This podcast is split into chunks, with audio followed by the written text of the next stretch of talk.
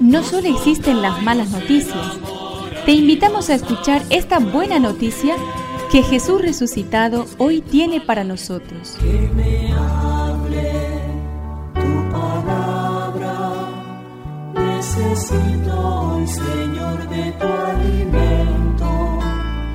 Hoy en todo el mundo se escuchará esta palabra. Mateo 5 del 20 al 26.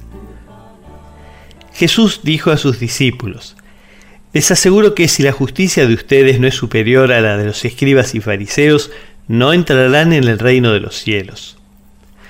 Ustedes han oído que se dijo a los antepasados, no matarás, y el que mata debe ser llevado ante un tribunal. Pero yo les digo que todo aquel que se irrita contra su hermano merece ser condenado por un tribunal y todo aquel que lo insulta merece ser castigado por el Sanedrín, y el que lo maldice merece la gehenna de fuego.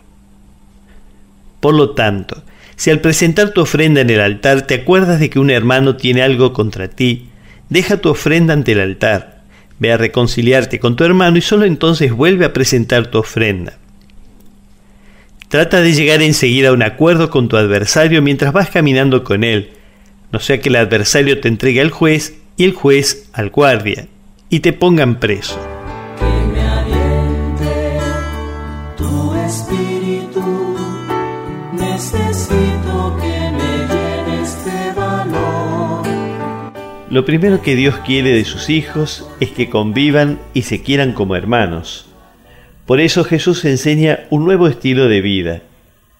No basta con no matar, es necesario además arrancar del corazón la agresividad que nos lleva a insultar al hermano.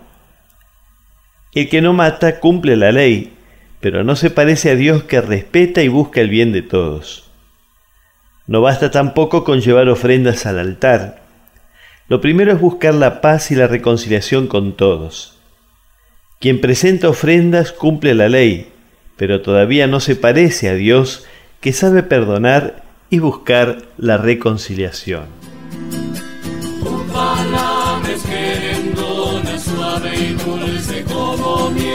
Es una contribución de la parroquia catedral para este año misionero diocesano.